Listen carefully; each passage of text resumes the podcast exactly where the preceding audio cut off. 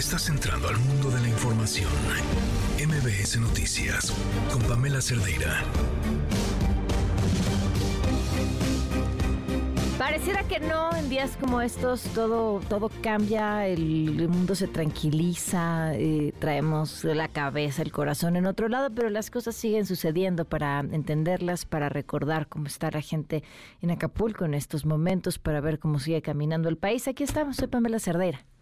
Comenzamos. Tenemos una brigada de 335 personas, llevamos 225 toneladas en 18 camiones y esta brigada de 335 personas se va a dividir en funciones diferentes. Por una parte vamos a colaborar con todas las tareas de protección civil, desasolve, limpiar basura, etc. Y luego tenemos una brigada especializada en colaborar con niñas, niños y adolescentes, dándoles contención, atención psicológica. En México hemos recién sufrido el peor huracán de nuestra historia en Acapulco. Un huracán con categoría 5 que ha asolado esta maravillosa zona turística. Eso ya es un llamado de alerta, ya nos dice los desafíos que nos esperan. Cambio climático, un huracán que creció y que llegó a categoría 5 en cuestión de horas.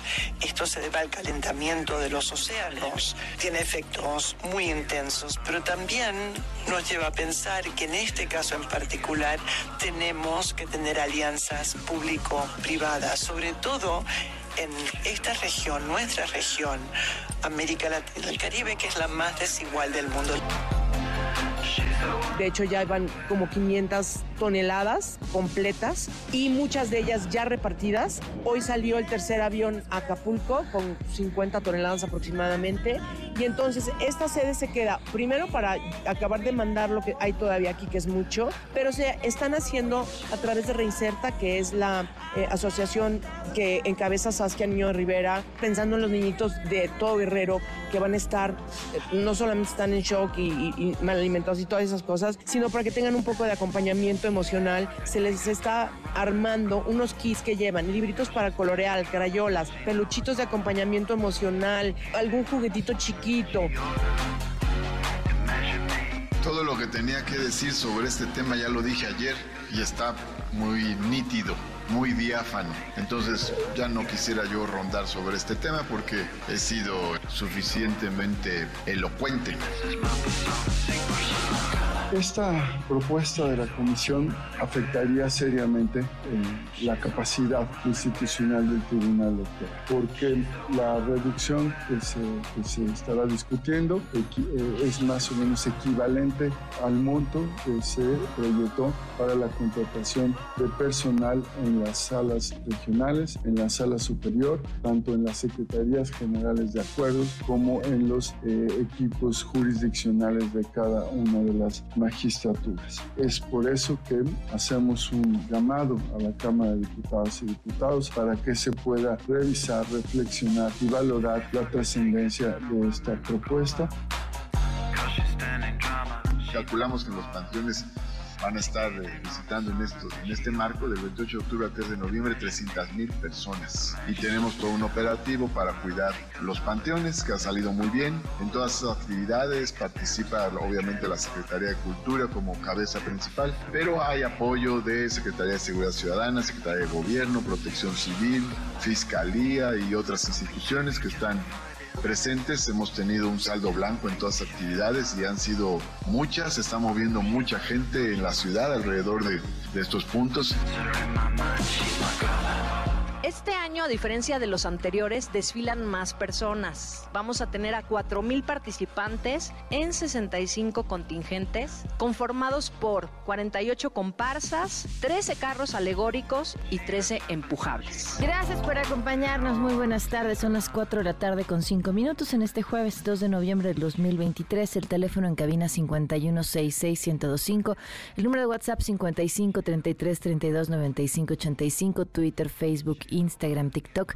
En todas estas plataformas estamos al pendiente de lo que nos quieran compartir y ojo, eh, si ustedes están pensando invertir una lanita por ahí, algo que digan, ah, esto que lo tengo guardadito, a lo mejor lo puedo hacer crecer, quédense con nosotros, van a escuchar una historia de terror de una, de una compañía que pues esas que uno encuentra por internet que te ofrecen la posibilidad de hacer trading con tu lana y que al final pues de la manera más burda se la acaban clavando y que muchas de las eh, compañías fraudulentas operan así y estoy segura que si se quedan a escuchar esta historia pues pueden evitar que les pase a ustedes. Vámonos con la información. La ONU alertó sobre el desarrollo de la inteligencia artificial. El secretario general Antonio Guterres advirtió que existe la posibilidad de que el avance sin precedentes de esta tecnología vaya en direcciones imprevistas e incluso pueda perderse el control de los sistemas. Justo le estaba dando una leída a este documento de la Casa Blanca en el que Biden habla acerca de la importancia de la inteligencia artificial, las maravillas, eh, las grandes capacidades, pero también el terror de, de si es mal utilizado Siento, a lo mejor me falta visión, que es un poco, es la historia del martillo, es la historia del Internet, es eh, la historia del el desarrollo industrial, es, es decir, bien utilizado, puede ser maravilloso, mal utilizado es el terror y, y, así nos hemos ido enfrentando a cada uno de los avances tecnológicos, insisto, desde el martillo. Eh, pero bueno, ya platicaremos después sobre estos temas. En otros asuntos, en Chilpancingo, en el marco de estas celebraciones del Día de Muertos, disminuyeron las compras de pánico y en general la movilidad. En esta en la línea está Fernando Polanco, corresponsal de MBC Noticias en Guerrero. Fernando, buenas tardes. Pamela, muy buenas tardes a ti y a todo el auditorio. Así es, eh, comentarte que Chilpancingo amaneció este jueves eh, pues vacío debido al puente con motivo del Día de Muertos. Las compras de pánico que se registraban hasta ayer miércoles disminuyeron por completo en mercados, supermercados y por supuesto también en farmacias. El tráfico vehicular también disminuyó en su totalidad, así como en la mayoría de las gasolineras, las cuales lucen despejadas hasta esta tarde. Las calles y avenidas de la capital también se encuentran pues, vacías y gran parte de la población se ha concentrado en los dos panteones de esta ciudad para recordar a sus fieles difuntos. Sin embargo, comentarte que siguen en operación los centros de acopio que habilitó el gobierno de Guerrero en esta capital, en los cuales también disminuyó la recepción de víveres para los damnificados de Acapulco. En tanto, voceros de la 35 Zona Militar informaron que la ayuda humanitaria se envía al puerto tan pronto se recibe. Los mandos militares no permitieron el ingreso a su sede para documentar la recepción de víveres. Mm. En este contexto te comento que ahí eh, sigue fluyendo por la autopista del Sol hacia Acapulco, ayuda que envían otros gobiernos estatales, lo mismo que ciudadanos que se han organizado de diferentes eh, ciudades del país y que siguen su trayecto hacia el puerto de Acapulco con el traslado de víveres, de agua, de alimentos, los eh, productos de la canasta básica para la población afectada. Hasta aquí me reporte, Pamela. Entonces, o sea, sí esa ayuda está fluyendo sin problema alguno. En efecto, sí, hay camiones de tracto de doble, sí, camiones de carga, camionetas incluso, como uno, eh, al menos de un grupo de una agrupación del de, Estado de México, de Ecatepec particularmente, que traslada seis camionetas cargadas con víveres, incluso comida, porque pretenden llegar para hacer una parrillada para las familias afectadas, pero de las colonias, dijeron, no, no de la zona turística donde se le ha prestado bastante atención. Qué bueno, ok, muchísimas gracias Fernando, buenas tardes. Muchísimas gracias, buenas tardes. La Asociación Mexicana de Hoteles y Moteles consideró que la falta de turismo en Acapulco va a implicar una afectación seria para el sector, por lo que dijo que se necesitan créditos a fondo perdido por parte del gobierno federal en lo que se avanza en la recuperación y reconstrucción de la infraestructura.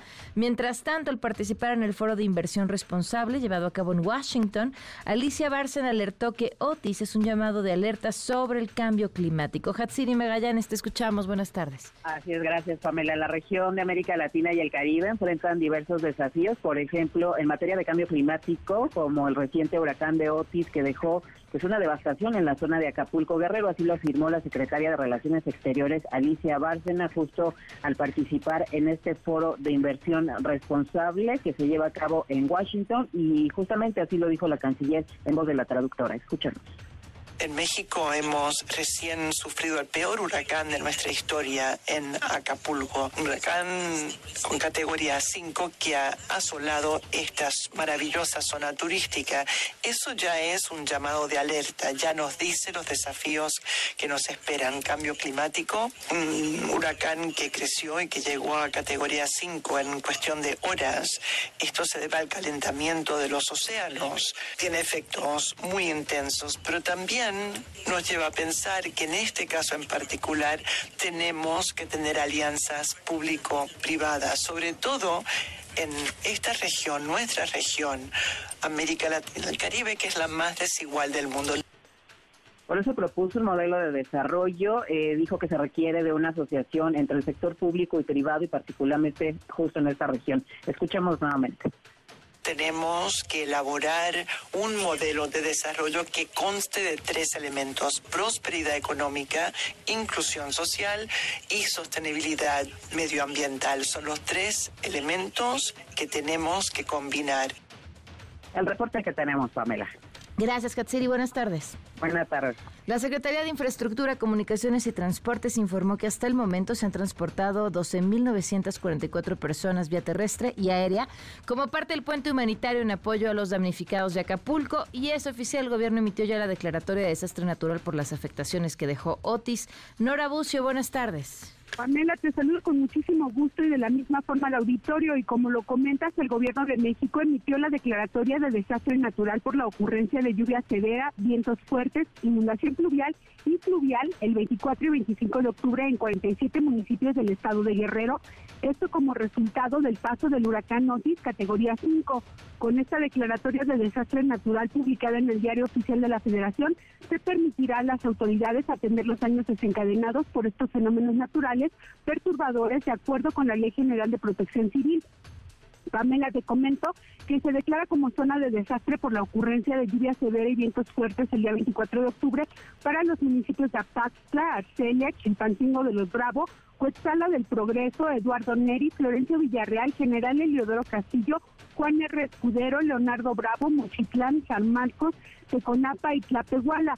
Sin embargo, por lluvia severa para el 24, el 25, por vientos fuertes también, y a causa de lluvia severa y vientos fuertes el 24, así como inundación pluvial el 25 de octubre, los municipios, entre otros, Acapulco de Juárez, Atoyac de Álvarez, Benito Juárez, Coyica de Benítez y San Miguel Totolapan por lluvia severa el día 24 de octubre e inundación pluvial el 25 de octubre para el municipio de Atlajamalcingo del Monte.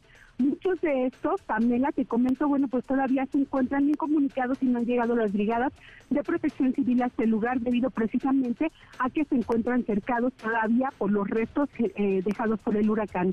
Pamela, la información. Gracias, buenas tardes. Muy buenas tardes. El jefe de gobierno de la Ciudad de México, Martí Bates, esquivó el cuestionamiento sobre la posibilidad de que el equipo de Omar García Harfuch esté detrás del presunto audio en el que pide sumar esfuerzos para impulsar a Clara Brugada en el proceso para elegir la candidatura a la jefa de gobierno, audio que él dice es falso. Todo lo que tenía que decir sobre este tema ya lo dije ayer y está muy nítido muy diáfano. Entonces ya no quisiera yo rondar sobre este tema porque he sido suficientemente elocuente.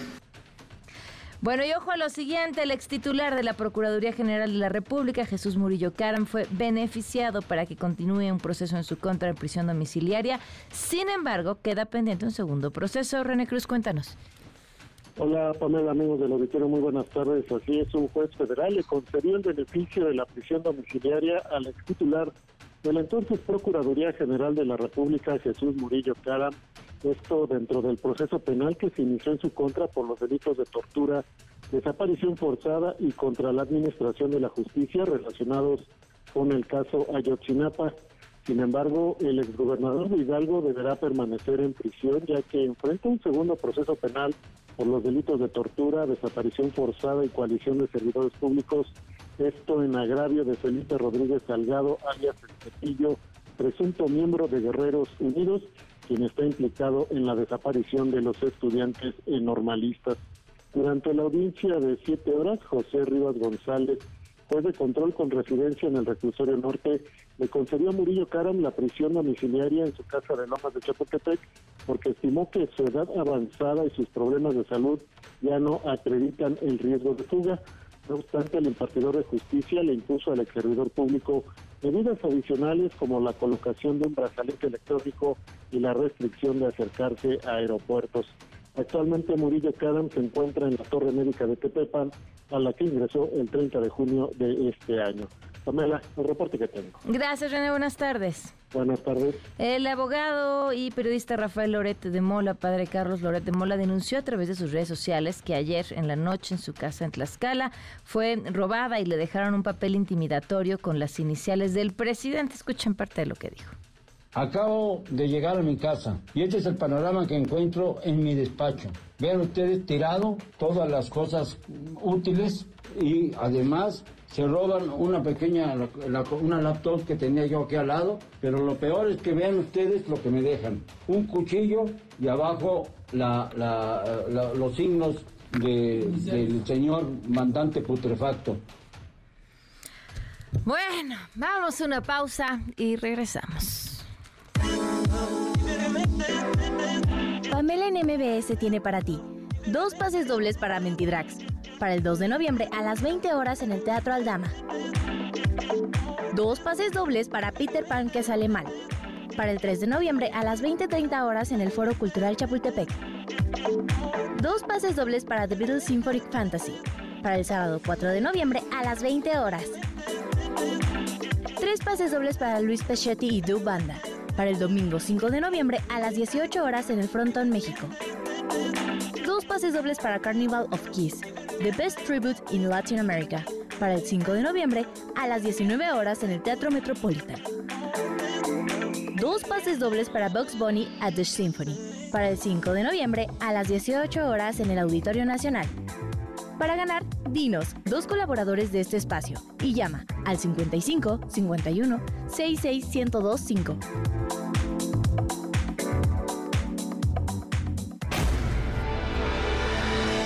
Quédate en MBS Noticias con Pamela Cerdeira. En un momento regresamos. Estás escuchando MBS Noticias con Pamela Cerdeira. 4 de la tarde con 19 minutos. Continuamos en MBS Noticias. Le agradezco mucho a Francisco Cervantes, presidente del Consejo Coordinador Empresarial que está en la línea. ¿Cómo estás? Muy buenas tardes. Pamela, muy bien, gusto saludarte. Gracias por acompañarnos. Eh, ¿Cómo se ve desde la iniciativa privada esta eh, tragedia en Acapulco, los planes para sacarlo adelante y el futuro inmediato? Sí, claro. Pues mira, lamentable, ¿no? Lo, lo que lo que pasó, este y sobre todo con la que fue de repente, ¿no? Sin previo aviso, este este huracán se vuelve categoría 5 y hizo con viento de más de 300 kilómetros, hizo muchísimo daño, ¿no? Sin embargo, lo que, lo que vemos todavía sin, sin un, un análisis este, profesional es que los daños estructurales son menores, son más eh, a los daños a las, a las fachadas de los edificios, algunos edificios que hasta donde sabemos son 26, sí, los dejó prácticamente en obra negra, ¿eh? hay que volver a, este, a reconstruirlos, pero bueno, nos vamos a enfocar más a las familias de escasos recursos ahorita con la parte de alimentación, agua, este, llevarles tinacos de, de agua, tanques de almacenamiento y después entrar en, después inmediatamente a la parte de, de, de colaborar este, desde la iniciativa privada con la parte de la este, reconstrucción. Eso, eso te quería preguntar, Francisco. Cuando dices nos vamos a enfocar, ¿te, refieres al Consejo Coordinador Empresarial, al tipo de ayuda que están enviando? Así es. ¿Cómo, ¿Cómo, lo están Desde haciendo? Ya uno estamos enviando mucha, mucha ayuda. Vamos a hacer grupos de trabajo eh, con la Secretaría de Economía para que podamos este, coadyuvar. Aquí la gran ventaja es que no tenemos que importar nada, ¿no? La industria nacional en lo que se refiere a cemento, a lo que se refiere a acero, a, lo, a los paneles, a la tabla roca, todo eso, este, tenemos, tenemos la capacidad de hacerlo. Entonces eso pues, nos va a ayudar muchísimo, ¿no? Ya ha habido otros eventos, eh, los sismos, este, lo, las inundaciones que han pasado en Chiapas y Tabasco y todo, y la reacción ha sido inmediata y hemos podido, y sobre todo en el tema, déjeme hacer este contexto con la inundación de Chiapas, Tabasco, que nos agarró en pandemia, con las empresas cerradas que no podíamos, este, tuvimos que reabrirlas a un 30% con los protocolos cuidando al, a los trabajadores y aún así pudimos este dar, dar abasto, ¿no? Entonces ahorita trabajando a toda potencia, creo que va a ser muy, muy, muy versátil, muy rápido. Eso, ¿qué, qué es muy rápido? En, en, en Pues mira, la proyección que hace. Se, se tiene que limpiar todo, recoger todos los escombros, toda la basura. Yo creo que esa es una primera tarea que hay que hacer para ir valorando. Este, hasta donde sabemos va a ser, pues fue de mucho daño en las fachadas. En los edificios grandes, pues bueno, ahí tienen seguro la mayoría y los seguros ayudarán muchísimo. Y luego el anuncio del presidente de los 61 mil eh, o más de 61 mil millones de pesos, pues se enfocarán a las familias de bajos recursos con techo. Y obviamente, pues todo lo de ventanas, las los ventiladores por el calor que es muy importante, los, los utensilios, en fin. Vamos a ir en los grupos de trabajo especificando mucho cuáles son las, las necesidades para hacer enfocarnos a eso. Oye. no llevar cosas que no, no sean útiles. Claro, eh, Francisco, eh, es, es necesaria la pregunta. Eh, se, se plantean desde el Estado dar recursos para esta reconstrucción que cada hogar utilizará de la manera en la que mejor le convenga, Eh, pero ¿cómo, o sea, no se ve una clara eh, posibilidad de que alguien, eh, pues, eh, ¿cómo decirlo? Eh, ponga orden, eh, busque la manera de que estas reconstrucciones o estas, estas, estos arreglos que puedan hacer las personas en sus casas, en efecto, las conviertan en casas más seguras o techos más estables para el próximo huracán. Claro, claro, yo creo que esta experiencia invita a eso. Y hoy con las nuevas tecnologías que justamente acabamos de, de inaugurar junto con la Secretaría de Economía, con unos invitados, este, a una fábrica de vidrio, de vitro, donde ya hay vidrios que además este, ayudan a ser este, más, más frescos, ¿no? que no dejan pasar los rayos del sol. Otros vidrios que son eh, un estilo templado, que pueden aguantar cualquier cosa. Y yo creo que las que dan hacia el mar, pues ya tienen que obligadamente ir metiendo esa, ese tipo de, de vidrio, ¿no? Claro, pero, pues, estás- pero la- la- yo estoy pensando en los techos de lámina.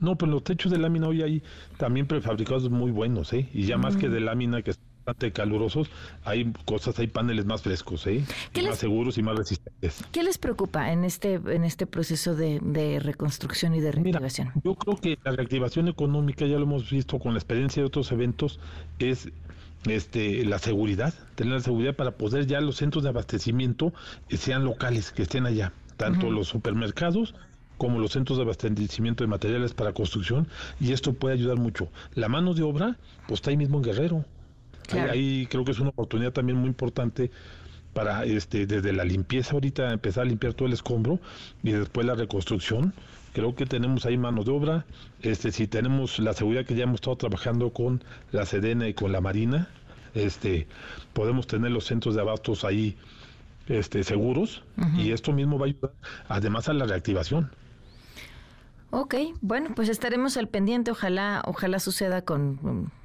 con ese optimismo con el que te escucho y, y- y todo camine pronto por el bien de Acapulco. Muchísimas gracias, Francisco.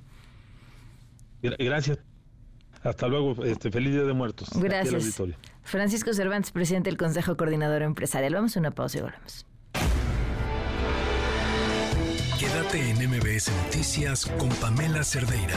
En un momento regresamos. Estás escuchando MBS Noticias con Pamela Cerdeira.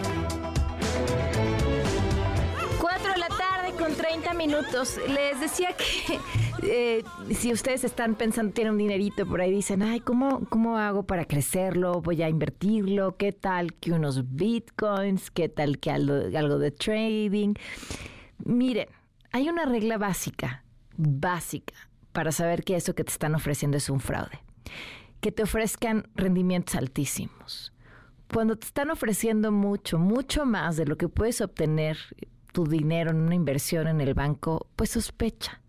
Nadie te va a regalar dinero. Si te están regalando dinero, es que te lo van a querer robar eventualmente. Y, hay un montón de formas distintas de operar. Por ejemplo, hay esquemas que son estos esquemas piramidales y entonces eh, hay, gente que estafa así este, a sus cuates, ¿no?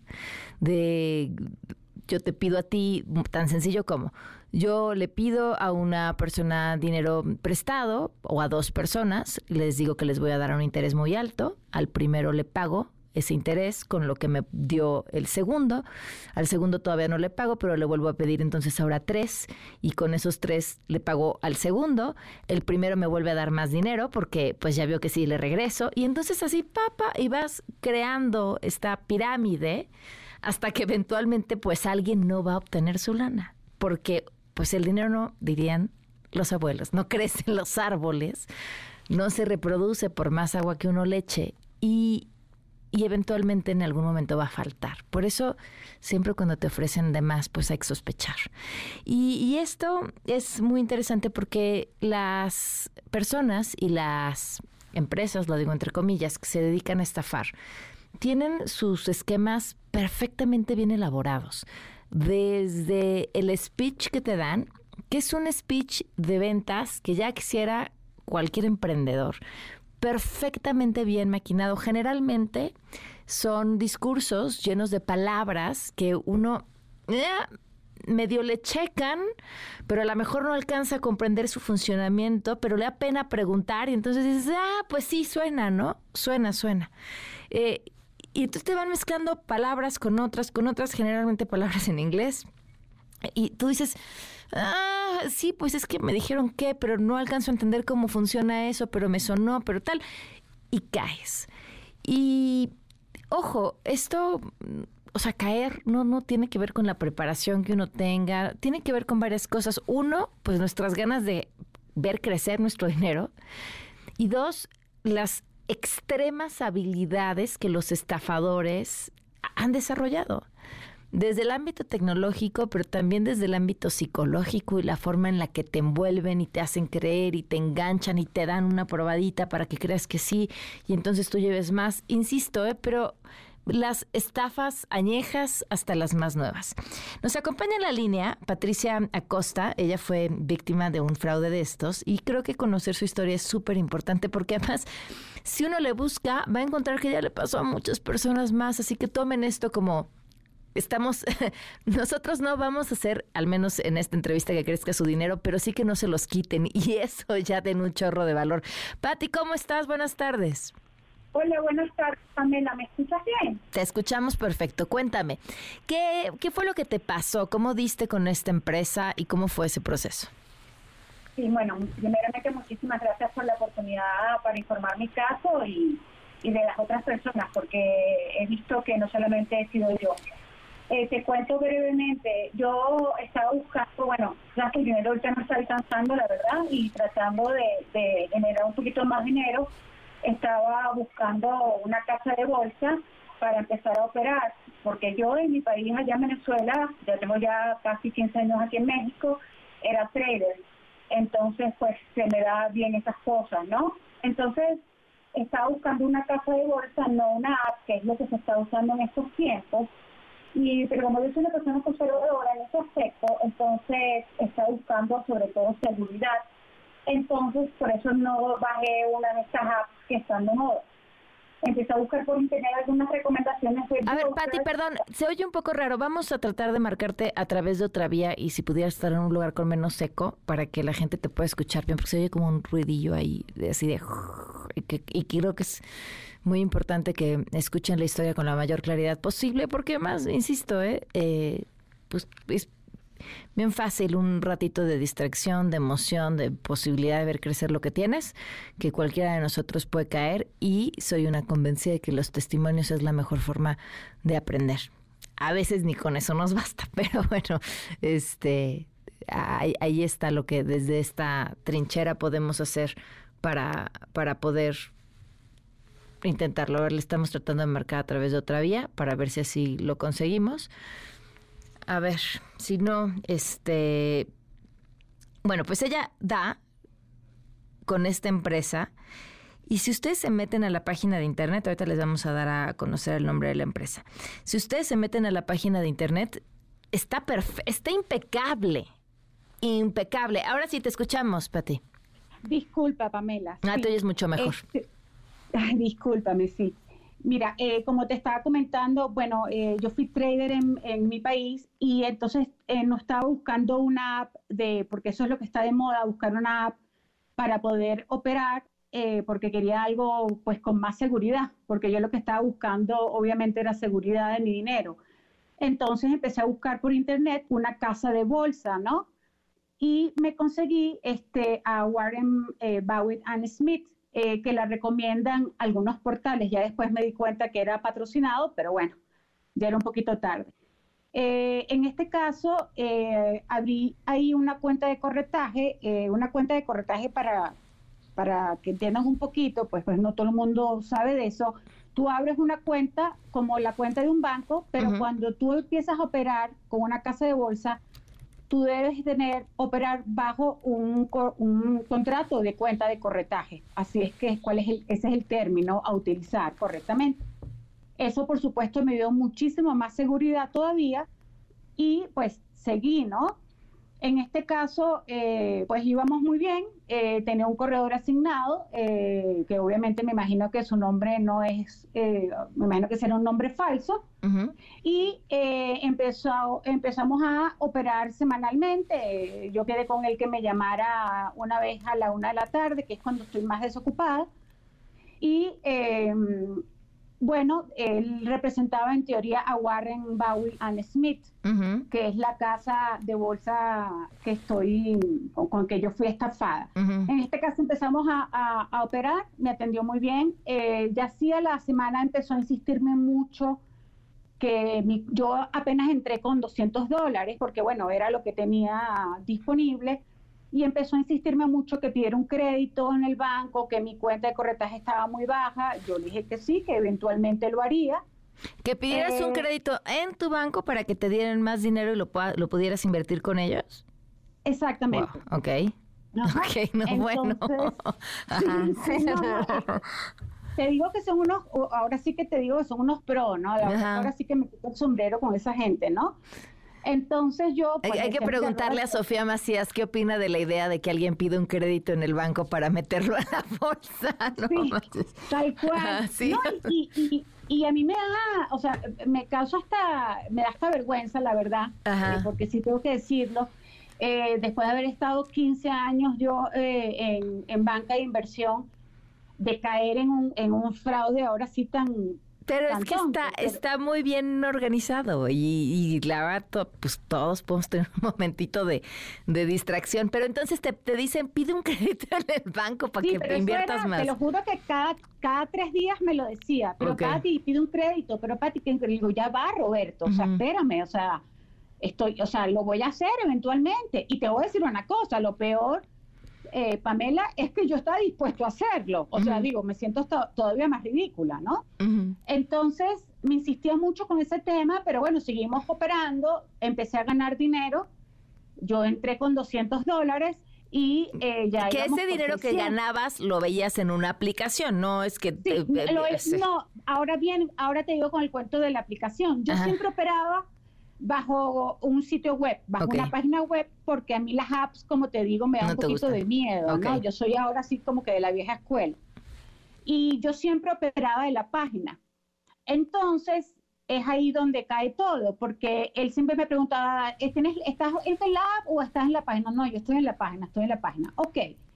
Y eh, un día eh, no estaba yo en mi casa eh, y estaba yo afuera y yo digo, no, bueno, me va a llamar este muchacho, Roberto, y eh, no voy a tener cómo poder operar. Entonces, cuando voy a bajar la app, que es una app, eh, digamos, generalizada, que lo que te quiero decir es que varios, varios brokers la utilizan, y cuando me voy a, a bajar la app, veo una reseña enorme así en mayúsculas, que está ahí de hecho, está, es completamente verificable, y dice, tengan cuidado, no vayan, a, fui estafado por Warren, Bowie and Smith, no metan un, dine- un peso ahí. Yo literalmente creo que, literalmente creo que me bajó la atención, la verdad Ujú.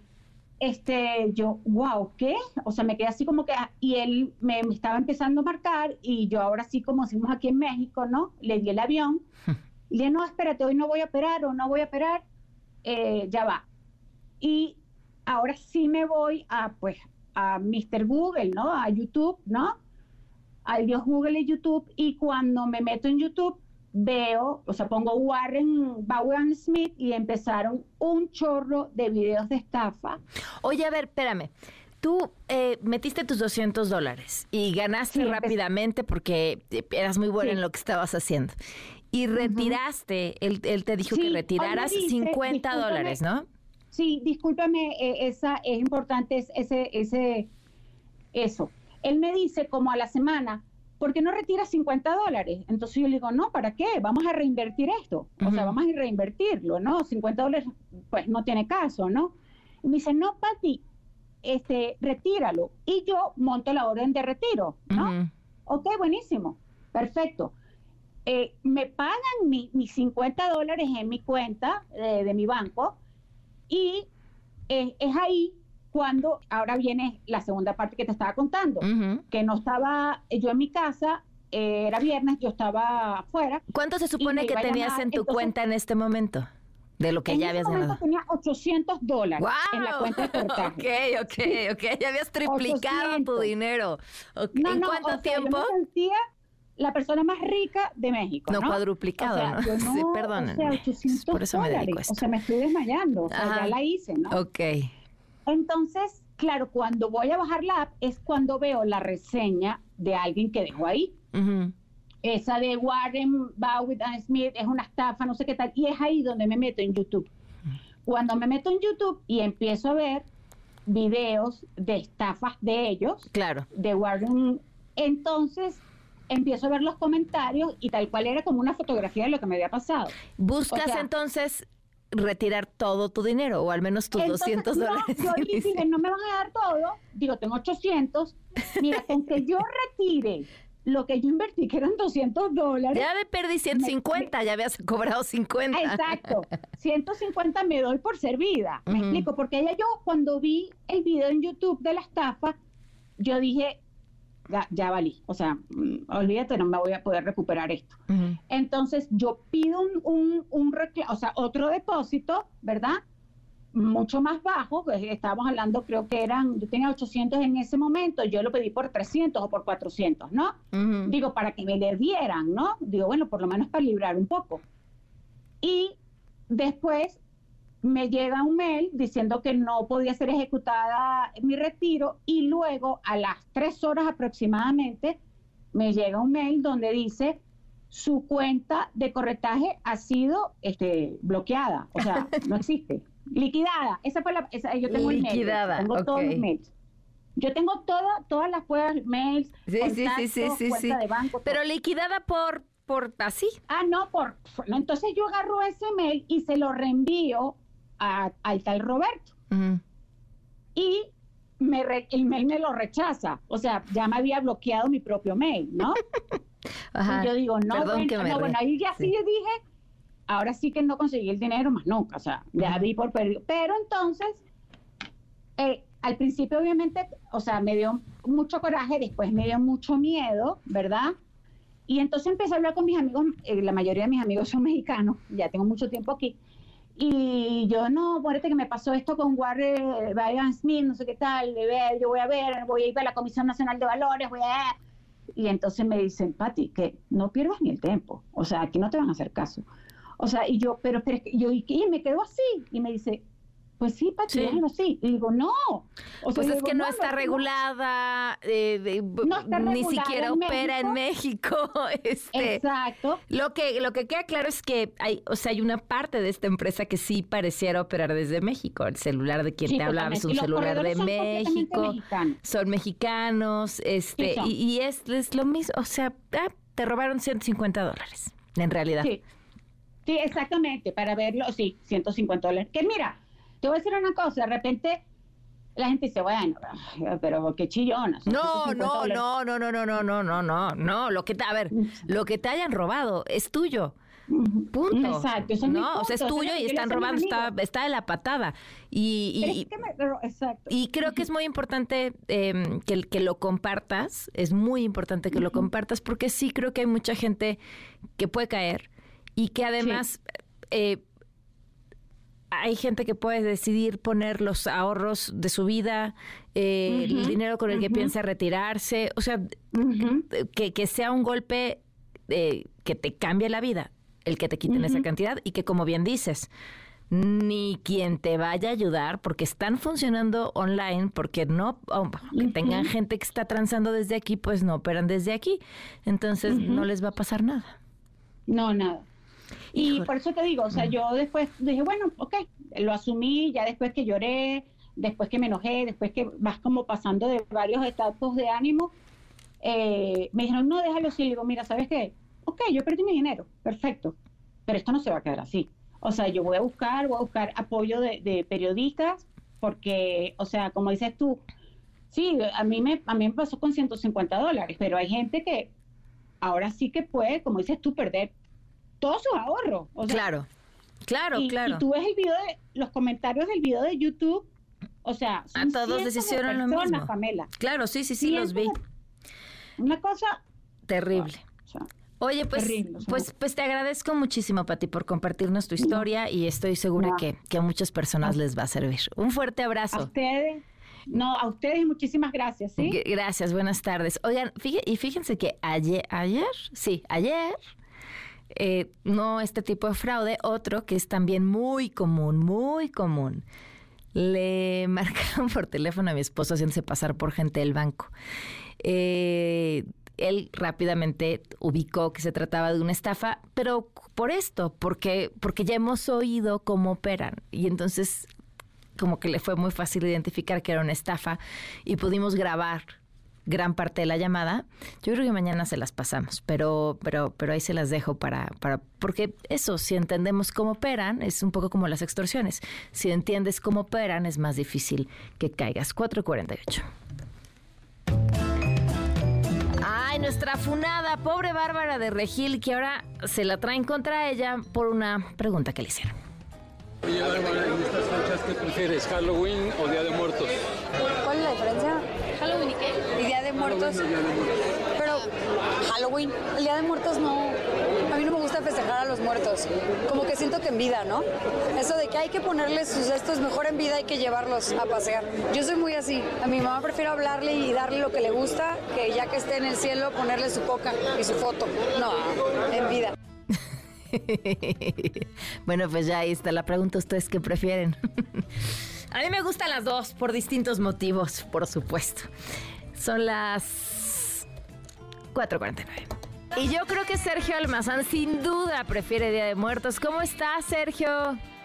Bueno, y también prefiero los días de vivos, ¿eh? Ah, bueno, claro, pero pues tu Día de Muertos no es que los lleves a pasear, ¿no? Más bien los recuerdas.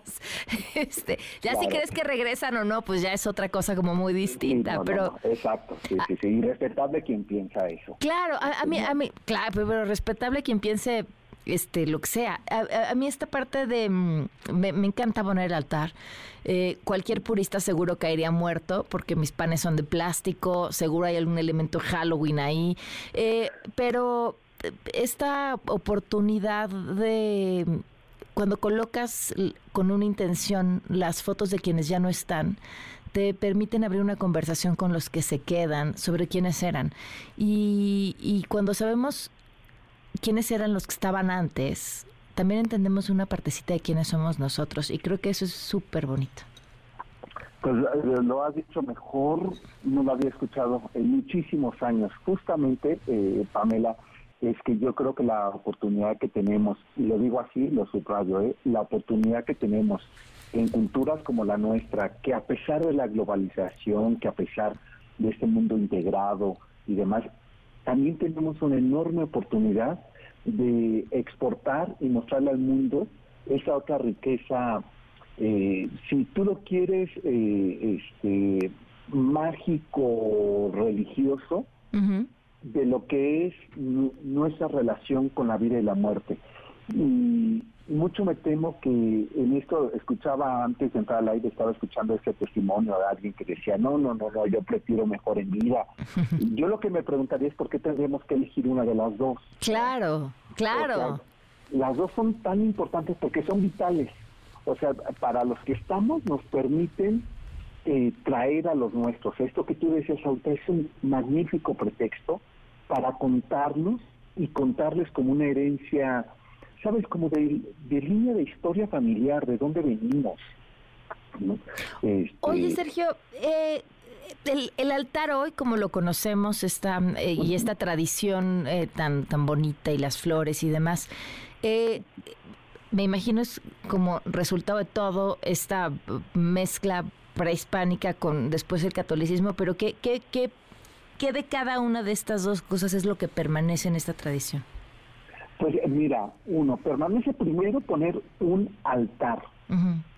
Un altar con una ofrenda. Y tú me dirías que no es lo mismo, pues en realidad no. El altar tiene que ver con altura y tiene que ver con poner diferentes niveles, donde en cada nivel vamos a poner uno de los cuatro elementos y lo hacemos, ¿sabes?, de manera intuitiva. O sea, tú pusiste, este, voy a omitir que son de plástico.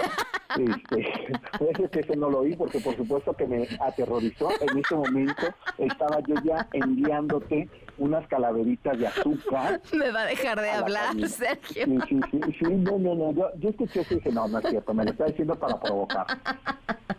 Y me voy a quedar con esa idea, porque tú sabes lo que te quiero y lo que te respeto. Pero el pan de plástico es imperdonable. El pan, de plástico, ya bastante plástico tenemos en este planeta. Este, y, bueno, entonces, te digo, de manera intuitiva ponemos elementos que tienen que ver con nuestras eh, culturas originarias, es decir, con las culturas mesoamericanas o aztecas o mexicas. Eso que los cuatro elementos vitales de la vida. Fíjate lo que es, además que podría resultar una contradicción, ¿no? Por eso es un altar, porque al mismo tiempo que estamos nosotros representando nuestro recuerdo a nuestros muertos, estamos también agradeciendo lo que nos da la vida, que es el agua, el viento, los alimentos que vienen de la tierra y la luz. Okay. Sin ninguno de estos cuatro elementos no tendríamos vida. Gracias al sol que penetra en la tierra y el agua que abre ese espacio, tenemos alimentos para comer. Y el sol es la luz. Entonces, si te das cuenta, en un altar de manera involuntaria, que lo traduces el agua, en lugar de agua le pones mezcal, tequila, bueno, estás poniendo un líquido. Oye, pero el, el ¿hay registro de, o, sea, de qué momento datan estos primeros altares? Este, sí, eh, en nuestra cultura del centro del país, porque si hablamos de los mayas, si hablamos de los rarámuris, este, de los tarascos, va, a ser diferente, eh, incluso de los cuicuicas o tepanecas que vivieron antes que los mexicas aquí. Por lo menos es que hay que hay que decir en toda la historia te va a sonar muy muy de nuestro tiempo cada gobernante escribe su historia. No me digas eso. Ok. ¿Cómo te provoco, verdad? No, síguele. Así, así empezamos ya. Exacto. Así no va a empezar tú con los plásticos. Que, que, querida, yo ya no puedo bajar el tono. Está bien, me aguanto, me aguanto. Entonces, cada gobernante, entonces, los últimos gobernantes que fueron de, la dinastía Moctezuma, borraron todo el pasado y ellos escribieron su historia, que es la que conocemos y hemos heredado. Por ello, yo supongo, y lo dicen algunos antropólogos, ya los cucuilcas, los de allá de la zona de Tlalpan, Cucuilco, el Pedregal, ya hacían ceremonias de este tipo, poner altares, rendirle culto a sus muertos, y ya, pero tenemos apenas como algunos elementos. Lo que sí está bien documentado es lo de los mexicas. Ellos ponían un altar y te vas a sorprender. ¿Sabes que el periodo de lo que hoy llamamos Día de Muertos, cuánto duraba? ¿Cuánto? Duraba de agosto a octubre. Ok. En ese periodo se estaban despidiendo de las épocas de lluvia. Hacían ceremonias para agradecerle a su dios Tlaloc lo que les había dado. Ahora entiendo por qué desde agosto encontramos pan de muerto en las tiendas. En realidad obedece a eso. Pues sí, en realidad se llama mercadotecnia, pero no importa. y, entonces empezaba la gente a hacer una serie de ceremonias donde iba poniendo altar y otra de las sorpresas es que nuestro vínculo con la religión católica, por eso cuando hablaba de este sincretismo, es que ponemos estos eh, elementos de la naturaleza que los hacían eh, los mexicas o los aztecas, pero nosotros ponemos eh, regularmente tres, tres niveles del altar. que tiene que ver con el Espíritu Santo, con la Trinidad. Mm. Con lo cual le quitamos, ya de la fodonguesa, le quitamos, eh, en, en realidad nos estarían faltando nueve escalones. Ok. Entonces, ¿qué quiere decir? Que ahí hubo esa fusión, que los españoles aceptaron que ellos siguieran agradeciendo a sus dioses, pero combinando los elementos católicos como poner una cruz mm. en el altar. Entonces ponemos la cruz con la fotografía. La fotografía, ¿sabes? Te vas a sorprender. ¿Sabes quién trajo esta idea de poner la fotografía? ¿Quién? No solamente en los altares. Eh, el invento llegó junto con Maximiliano. Maximiliano y Carlota fueron los primeros de traer en América, en América, la fotografía. Mm, Entonces la gente empezó a sustituir los cráneos por fotografías, ¿no? Era muy costoso, a modo tal que, eh, yo no sé, pregúntale a tu mamá, seguro tu mamá sí se acuerda de eso, que como eres muy joven ya no te vas a acordar, pero los que somos de vanguardia envejecida sí lo recordamos. Mi abuela en esas fechas, ¿sabes que nos sentaba en su mesa para ayudarla a poner el altar y nos sacaba el álbum de la familia muerta?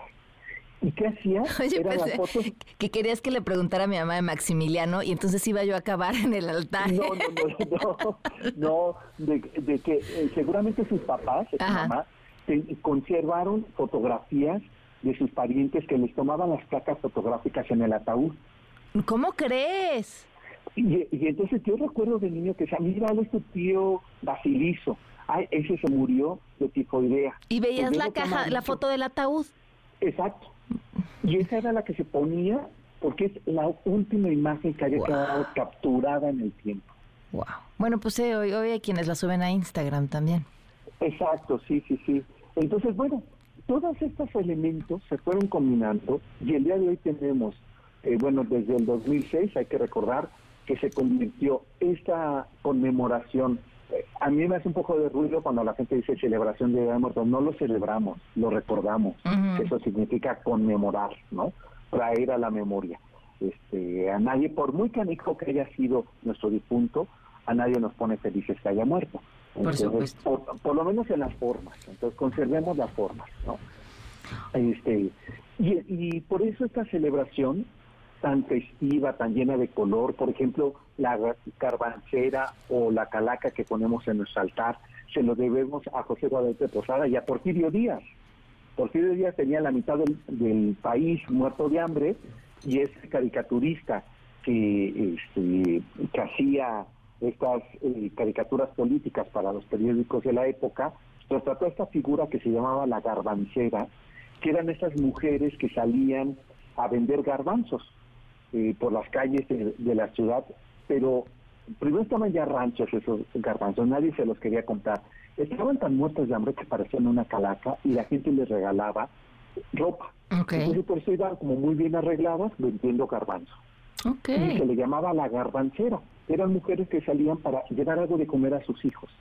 Eh, José Guadalupe Posada se, eh, se burla de la modernidad porfiriana haciendo esas caricaturas diciendo esto es la modernidad porfiriana, nos tiene muertos de hambre. Mm. Entonces se queda ahí esa figura y después en la década de los 50, finales de los 40, eh, eh, ahí en el centro de la ciudad, cuando están haciendo un eh, lujoso hotel, el Hotel del Prado, este, con un salón de comida francesa que era el Salón Versalles, le encargan a Diego Rivera que haga un mural para que decore ese salón y hace este bellísimo mural que para nuestra fortuna se pudo rescatar en el sismo del 85 cuando se cayó el Hotel del Prado, que es este sueño, sueño de una tarde de verano en la Alameda, donde él se retrata con esta garbancera y le pone una estola que si eh, prestamos atención se trata de la serpiente emplumada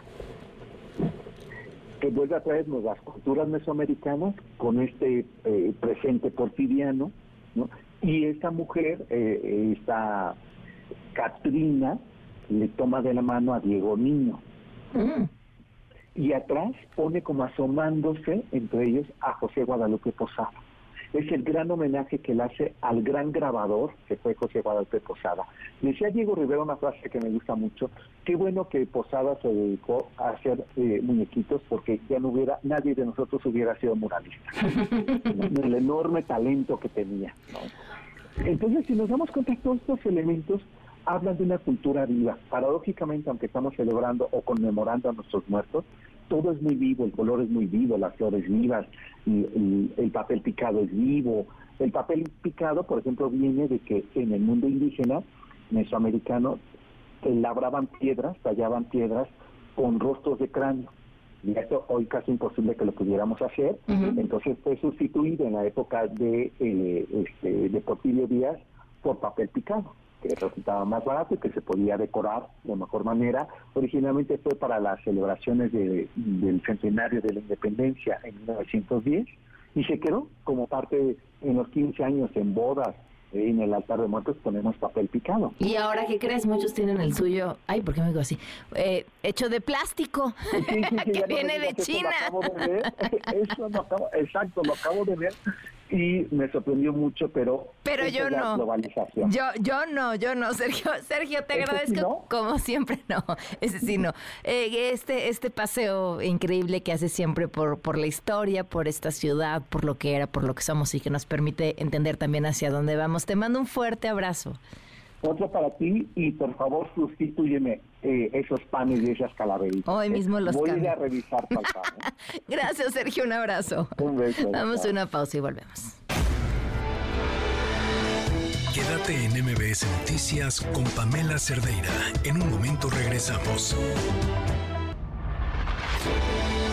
Estás escuchando MBS Noticias con Pamela Cerdeira.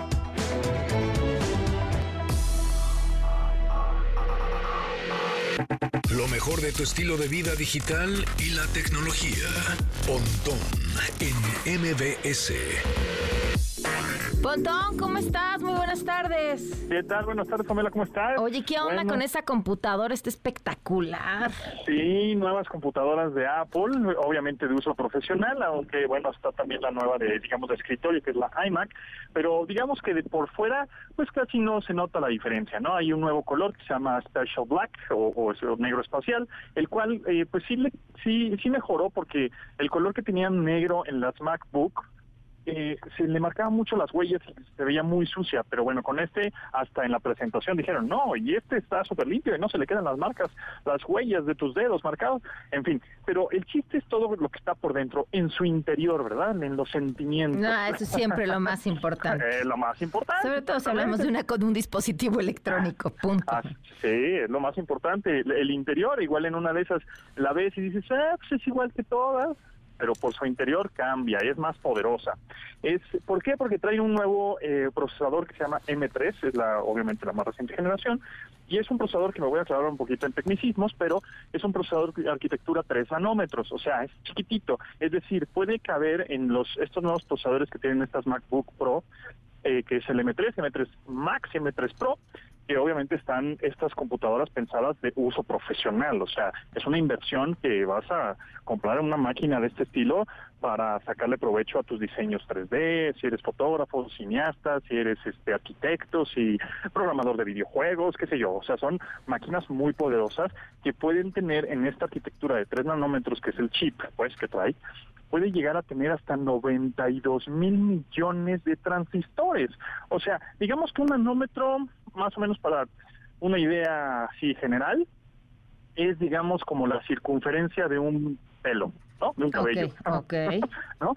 E imagínense que es una arquitectura que en ese en esa circunferencia de ese cabello caben miles de millones de transistores dentro para que obviamente pueda ser la función más rápida eh, el desempeño en cuestión de batería también ayude mucho porque no, no requiere tanta energía para funcionar eso eh, y, y, además es más poderosa. Eh, digamos que ahora las computadoras, en vez de que te duren la batería 8 horas o 10 horas, si bien te va, te puede llegar hasta 20 o 22 horas de duración de la batería de una laptop. Wow, ok. Entonces eso obviamente el procesador es lo que hace y que mejore el rendimiento de batería. Y bueno, pues ya están disponibles, son, son este máquinas MacBook Pro que pueden ir desde los 40 mil pesos hasta, bueno, por ahí de los 100 mil, ¿no?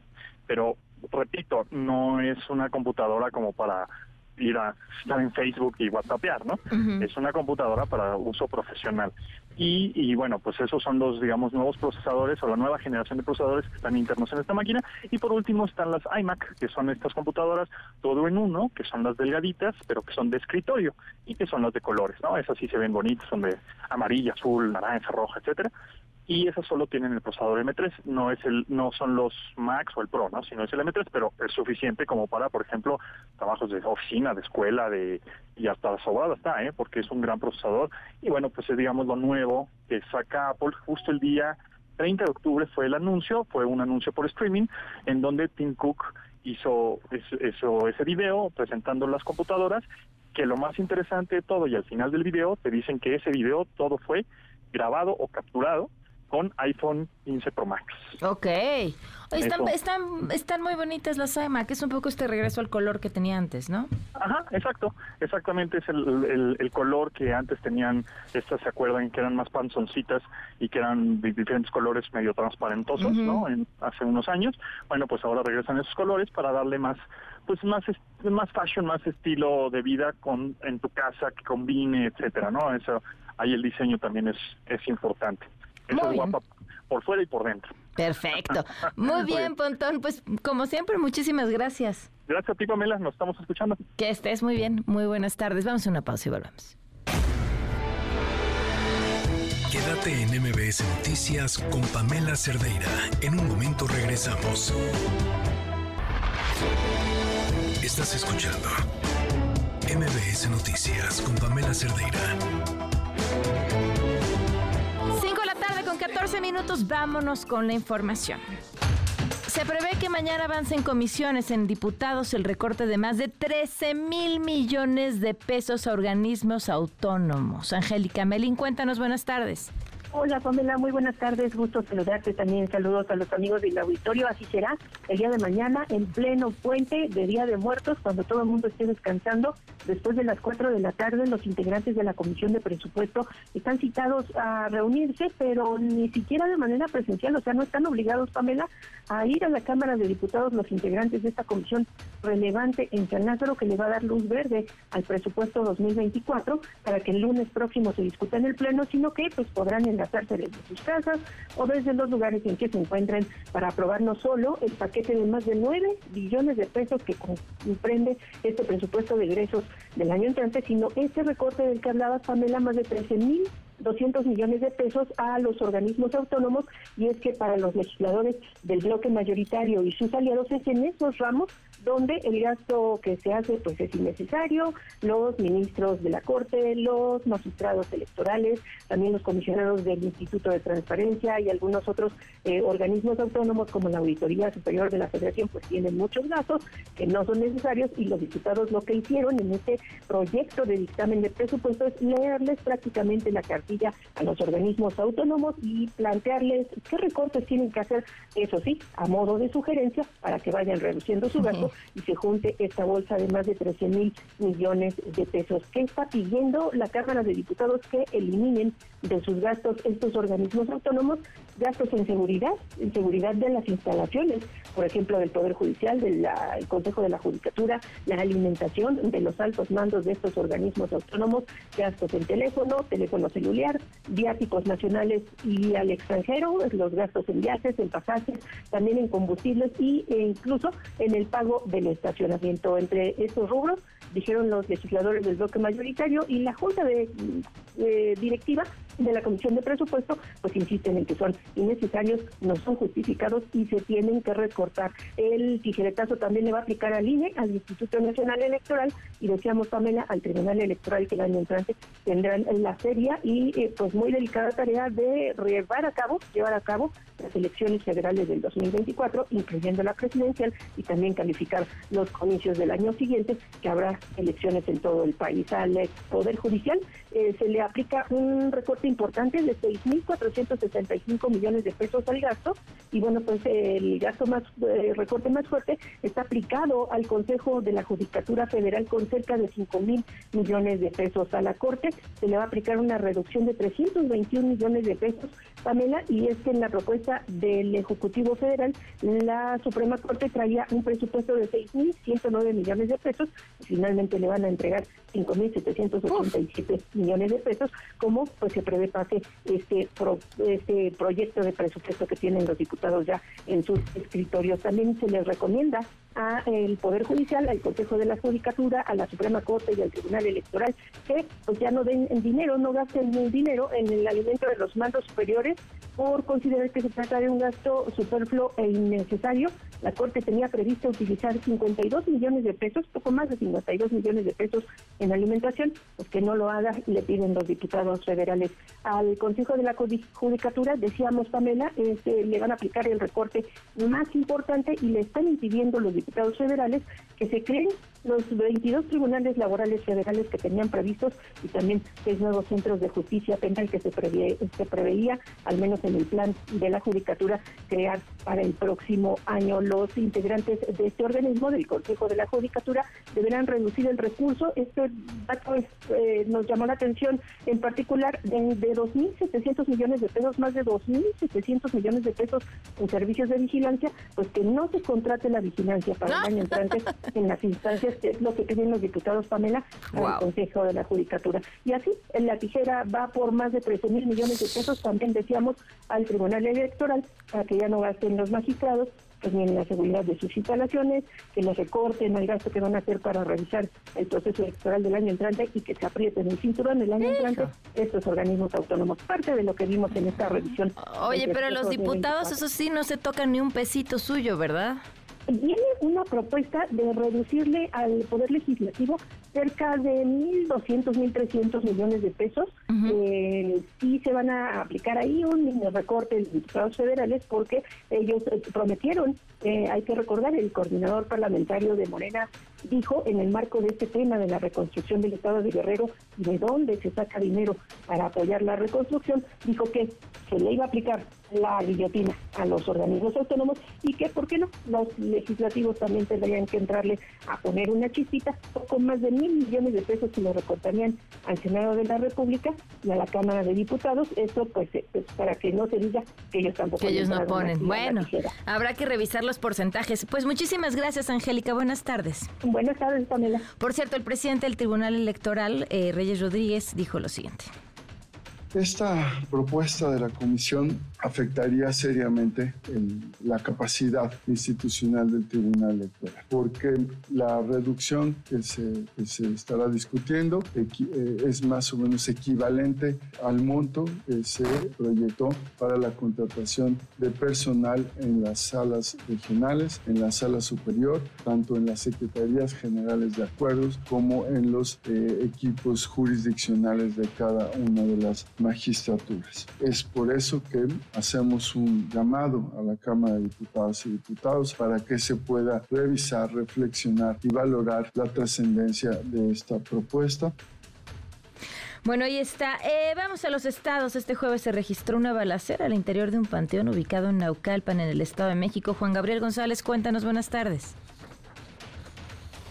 Juan Gabriel, ¿nos escuchas? No tenemos listo a Juan Gabriel. Vamos a ver qué está pasando Em, con él en, unos momentos más.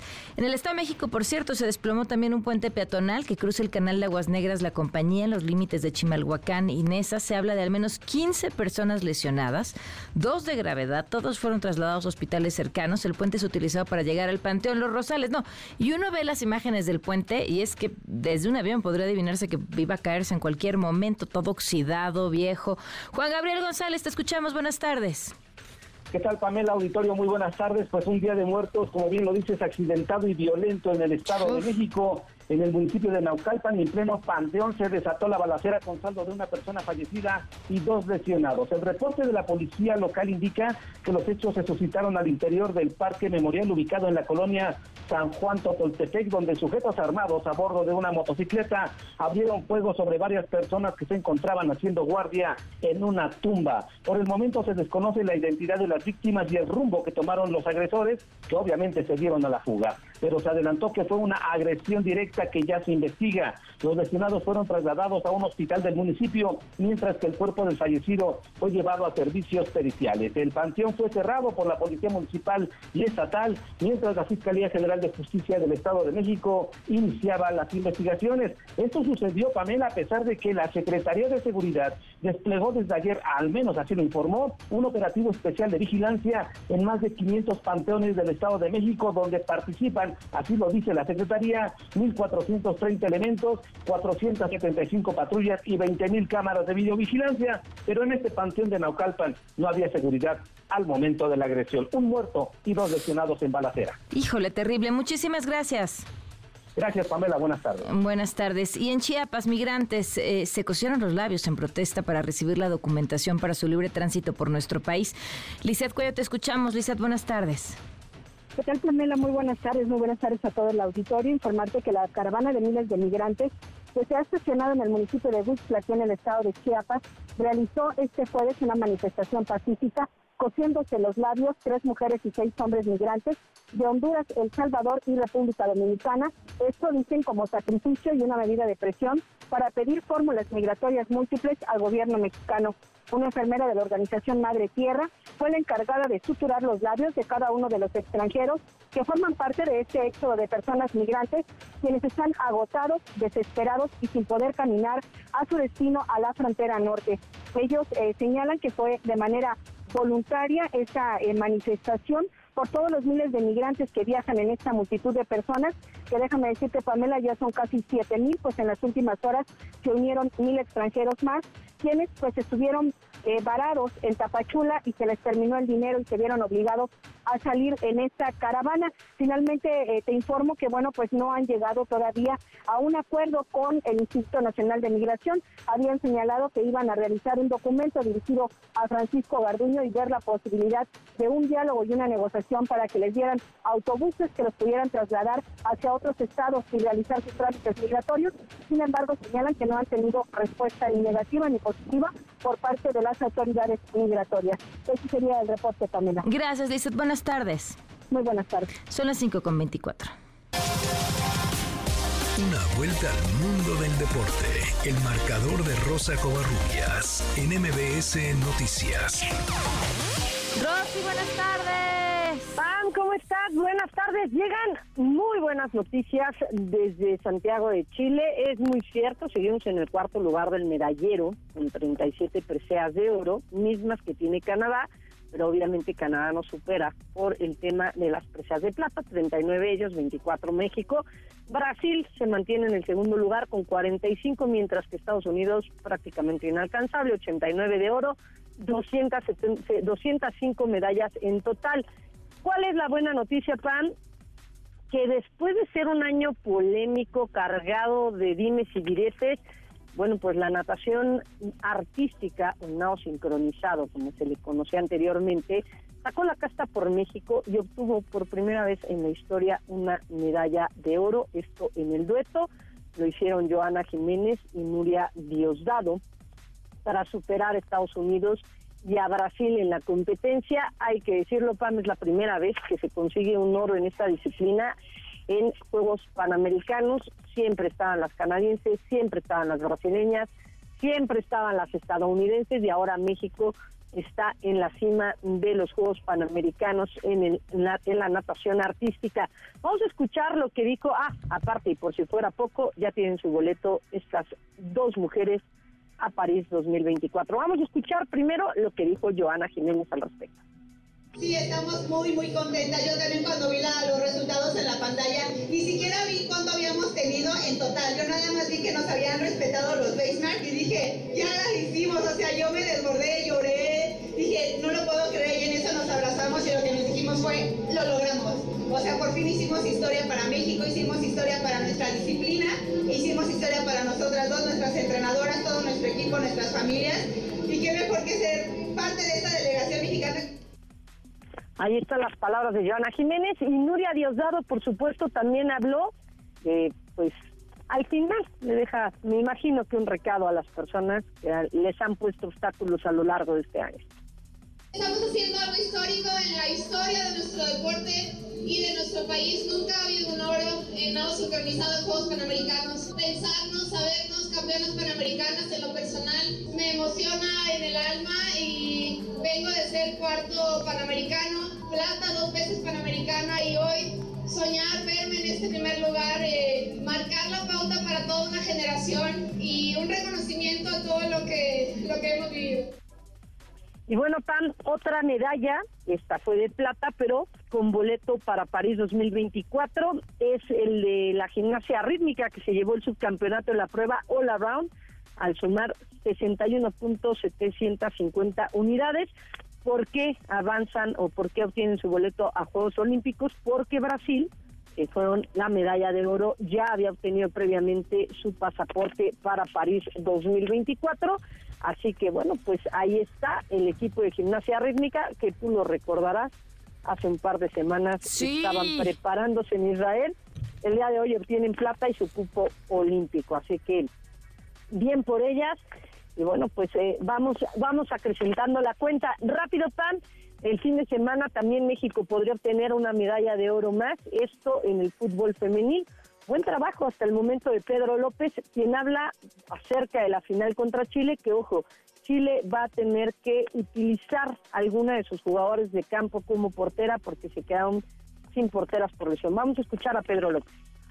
Hablando de, una final, una final contra Chile en su país, eh, con su público. Yo creo que las emociones van a estar presentes, la gestión de, esas emociones para poder eh, ser claros en nuestra idea, de poder llevar a cabo eh, lo que tenemos en la cabeza, de poder sacar nuestro talento, de poder encontrar situaciones que favorezcan a nuestras jugadoras y, el análisis que tenemos de, Chile, de ser muy cuidadosos en, en sus transiciones, en su competitividad, que van a estar empujadas por miles de personas en su casa, tienen una oportunidad única también y tenemos que gestionar bien pues, eh, las emociones y las transiciones.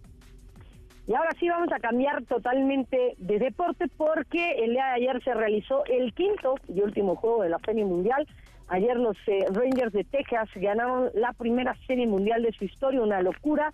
Derrotaron en el, en el quinto juego de la Serie 5 por 0 a los Diamondbacks de Arizona Así que pues ahí en Chasefield la verdad es que fue toda, toda una locura.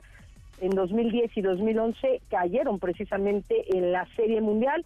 Parecía, parecía que esta vez no lo iban a poder lograr, pero bueno, en Texas la locura después de que los Rangers ganaran esta Serie Mundial. Y nada más mencionar, Pam, ayer pues se llevó a cabo ya el cierre de la jornada 15 de la Liga MX Resultados atractivos, el equipo de Tijuana sorprendió a Tigres, los derrotó dos goles por cero, eh, Mazatlán venció tres por uno a Santos y América derrotó uno por cero al conjunto del Atlético de San Luis, así que ya la jornada 15 desaparece, nada más nos quedan dos fechas más para definir los play-in en la Liga México, en la Liga de Fútbol de México y bueno, pues de ahí la famosa liguilla. PAM, la información deportiva. Muchas gracias, Rosy. Buenas tardes. Abrazo, bonita tarde. Buenas tardes, Rosy Covarrubias, la directora de los deportes. Vamos a una pausa y volvemos. Quédate en MBS Noticias con Pamela Cerdeira. En un momento regresamos. Estás escuchando MBS Noticias con Pamela Cerdeira. 5 de la tarde con 33 minutos. Continuamos en MBS Noticias. Le agradezco mucho a Lisa Sánchez, directora general de México Unión contra la Delincuencia. ¿Cómo estás, Lisa? Buenas tardes. Muy bien, Pamela, mucho gusto estar contigo y con tu auditorio. Ayer leíamos estos 20 puntos eh, del presidente para la reactivación de Acapulco tras el paso de Otis y llamaba la atención que uno de los puntos habla de crear cuarteles de la Guardia Nacional en poblaciones con más de cierto número de personas, con una, si no me equivoco, 200, 250 elementos de la Guardia Nacional. Lo que eh, ya no tengo la matemática correcta es a cuántos la creación de cuántos cuarteles de la Guardia Nacional se refiere. Y la otra pregunta es eh, si esto ayuda o no ayuda, porque hemos oído un sinfín de historias de crímenes horribles que suceden a metros de lugares donde se encuentran cuarteles de la Guardia Nacional, porque a veces, pues, no están ahí en el momento en el que suceden esas cosas, eh, o sea, no necesariamente está garantizando resultados de seguridad y ustedes tienen mucho que decir sobre eso, Lisa.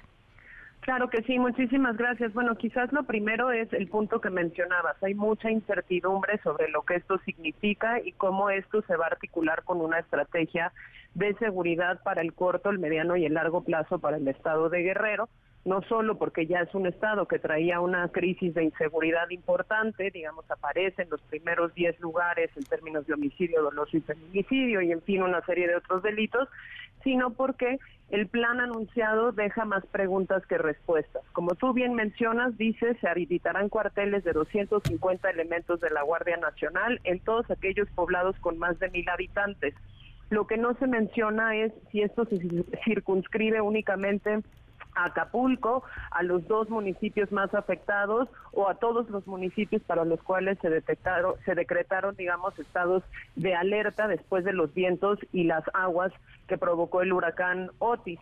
Otra de las cosas que no menciona es si esta permanencia de la Guardia será continua, digamos en el largo plazo va, va, a ser una presencia ya permanente en este territorio o si es un asentamiento temporal por lo que dure la emergencia, porque otra de las cosas que no tenemos, pues es una solicitud formal de ayuda de, eh, por parte de la autoridad estatal y o municipal para poder activar no solo la participación de las Fuerzas Armadas como partes integrantes del Sistema Nacional de Protección Civil, sino de la Guardia Nacional per se como una fuerza de seguridad pública federal. Entonces no tenemos certeza de si es permanente, de si se trata de, un área circunscrita a, algunos municipios o a todos los municipios en los que hay, digamos, esta alerta por la emergencia que significó el huracán y tampoco sabemos cómo se va a articular esto realmente con una estrategia de seguridad, Pamela, porque aquí pues los principales ausentes son las autoridades civiles,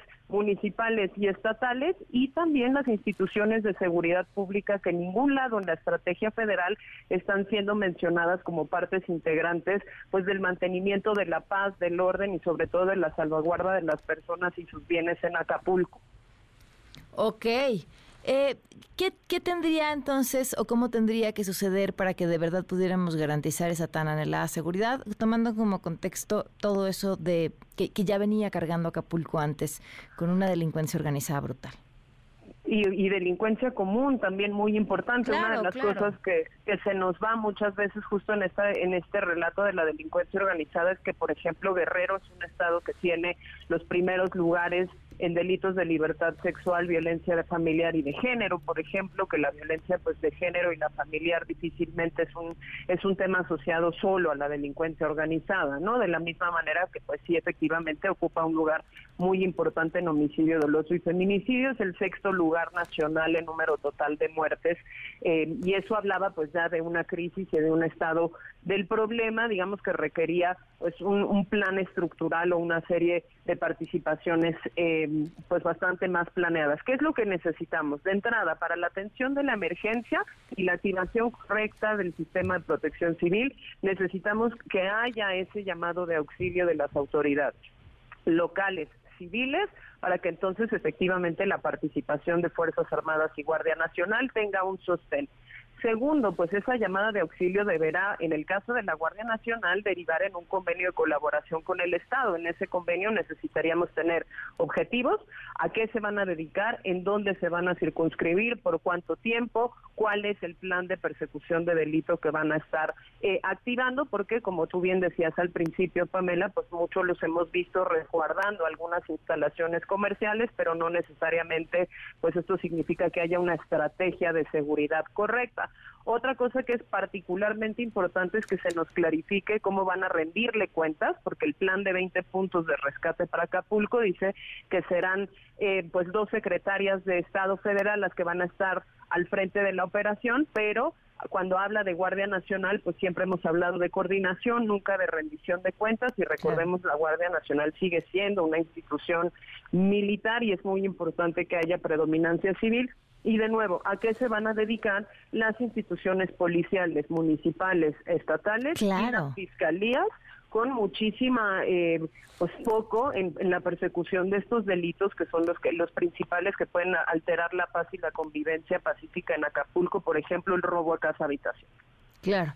Pues, eh, Lisa, gracias por poner el, foco sobre ese tema tan importante que eh, estaba apuntado en uno de los 20 puntos, aunque dos de los puntos ni siquiera eran puntos, pero, pero que, que me parece que es eh, relevante cuando la gente, eh, empresarios y demás piensan en poner, o quienes piensen después ir al puerto a sus vacaciones y ayudar a esta parte de la reactivación, la seguridad forma un punto toral para estas decisiones. Muchísimas gracias, Lisa. Muchísimas gracias a ti, Pamela, y esperemos que efectivamente haya una estrategia integral para nuestros connacionales de Guerrero. Así es, muchas gracias, un abrazo. hasta luego. Hasta luego, nos vamos con el diccionario de la gran, grandísima L. Figueroa.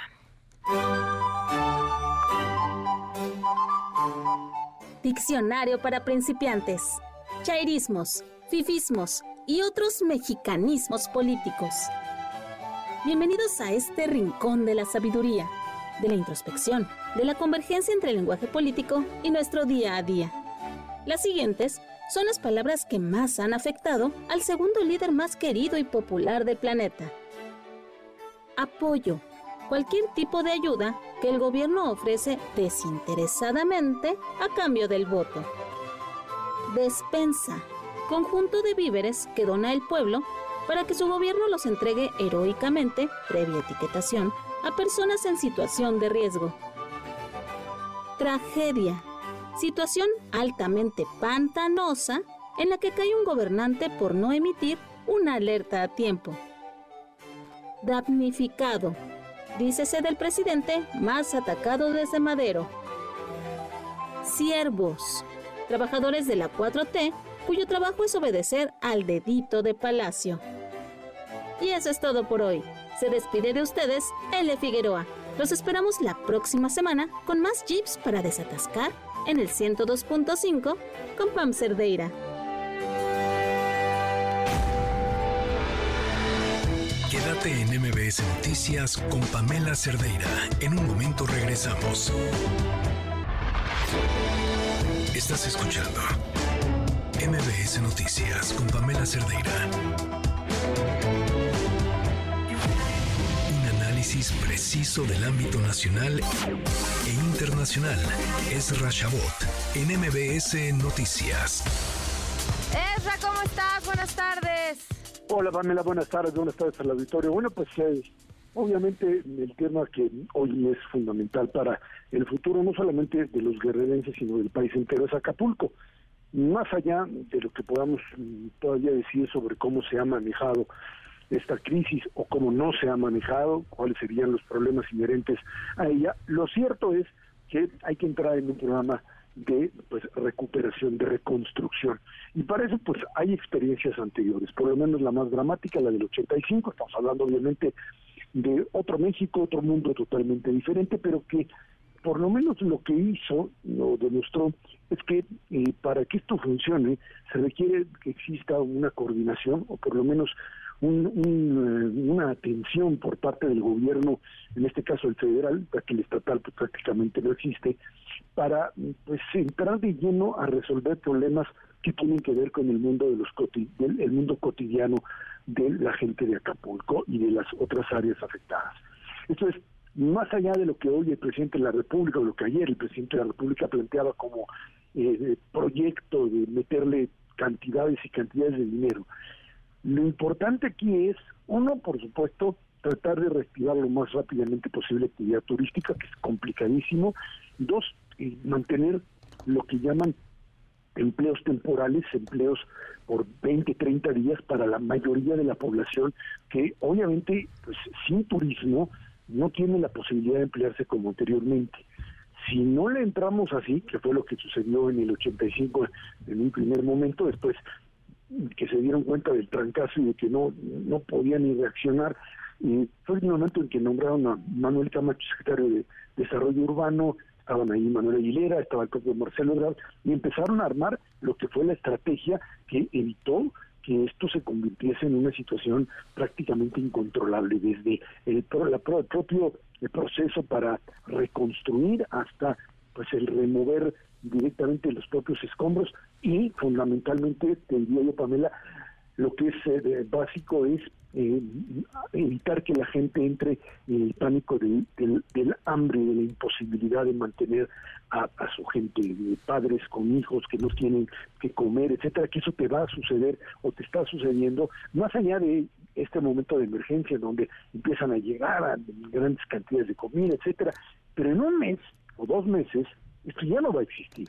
Y, no quiero entrar aquí en el tema de que si les llega, no les llega, cómo la repartes, esto, eh, eh, este proceso de la emergencia eventualmente tenderá, pues digamos, a, paliar un poco la situación actual y después tenemos que encontrar, y eso es quizá lo más importante, una forma para que esta gente, a la par de la reconstrucción del propio puerto y de todos los eh, empleos como tales, que tendrán además que redefinirse, porque pues no es ya, no se puede reconstruir el viejo Acapulco, además que tienes eh, pues, eh, un serio problema de tratar de recuperar el espacio en términos de delincuencia organizada o desorganizada, si quieres llamarle así. hay que recuperar el, territorio y hay que poner a trabajar a la gente y garantizarles vivienda fundamentalmente. Esto es lo que tendríamos que encontrar básicamente como un mecanismo de emergencia y sí establecer, me parece, una especie de cogobierno entre sociedad civil y alguien que tenga la capacidad que tuvieron en el 85 el propio Camacho con el librario Aguilera para pues eh, darle salida a esta enorme frustración y este enojo que tiene por supuesto la población guerrerense. Si no hacemos eso, esto se puede convertir en algo mucho más grave de lo que hasta ahora hemos visto. Eh, es quizá la catástrofe más grande que ha tenido México desde el 85 y en función de ello hay que hay que entenderlo, minimizarlo, cerrar los ojos, no nos desaparece la realidad también y creo que esto es pues eh, importante plantearlo en este momento. Coincido, Esra, tienes toda la razón y, ojalá de verdad haya eh, eco en, en, esa solicitud y inteligencia y altura de miras para para que esa reconstrucción de ese Acapulco sea lo sea lo, todo lo que puede ser. Claro, me imagino que por ahí está. Ahora, antes de despedirme, quiero invitar a tu público a que hoy en la noche, a las 10 de la noche, por Canal 11, pues una entrevista muy interesante que le hicimos a Pamela Cerdeira sobre su experiencia precisamente allí en Acapulco y sobre su, su forma de ver la propia crisis, una entrevista muy interesante que sin duda creo le va a gustar mucho al público que te escucha en este momento y que seguramente estará pendiente en la noche. Ahí estaremos. Honradísima con la invitación, Erra. Muchísimas gracias. Al contrario, ahí estamos. Un abrazo. hasta luego. Buenas tardes. Ella sonó con Audrey Funk. Me encanta, Audrey. ¿Qué estamos escuchando? ¿Cómo estás? Hola, Pame, buenas tardes. Primero, feliz Día de los Muertos a ti y a todo el auditorio. Abrazo grande, Audrey. Es de mis favoritos. Pones, eh, eh ¿dónde está, ¿En qué lugar del mundo estás ahorita? Estoy ahorita en Guadalajara, ah, en el territorio nacional. Muy bien, muy bien, muy bien. Ahora sí, cuéntanos. Estamos en, eh, bueno, se llama Vienen a verme de Ile. Ella es una cantautora puertorriqueña, súper talentosa y la verdad es que tiene muchísimas piezas. Muchos la, conocerán como la hermana de Calle 13, pero a mí no me gusta presentar absolutamente a ninguna mujer como la hermana novia esposa de. Entonces ella es Ile, ella es Ile y tiene muy buena música y me encanta todo lo que hace porque es súper, súper talentosa y aparte una música muy virtuosa. Y esto se llama Vienen a verme, pues porque no, ¿no? O sea, vienen a verme que ah, los muertos pues vienen a ver hoy y vamos a celebrarlo también. Oye, me, me, me, de verdad me encantó. Gracias por presentárnosla. Eh, me, me, gusta muchísimo lo que estamos escuchando. Muchas gracias, Fab. Y les recuerdo que este 9 de noviembre eh, tengo un concierto en Foro La Paz, así que si quieren ir a verme por allá por Ciudad de México, bienvenidos y que sigan todas mis redes sociales. ¿A, qué hora, eh, vamos a empezar a las 8 de la noche. Está Steffi Lauren y vamos a poner una mercadita feminista para que vayan ahí a ver emprendimientos autogestivos de las uh, compras. Así que se va a poner bueno. Se va a poner bueno. Eh, muchas gracias, y que pasen muy bonitos métodos. Un abrazo, Audrey. Gracias a ti. Nos vamos, eh, pero nos quedamos escuchando esto que, nos trajo hoy a Frank, que suena súper bien, y se quedan con Ana Francisca Vega. Gracias en nombre de todo el equipo que hace posible este programa. Gracias a este equipo. Soy Pamela Cerdeira. Buenas tardes. Estás informado. Nos escuchamos el día de mañana con las noticias que tienes que saber. MBS Noticias con Pamela Cerdeira.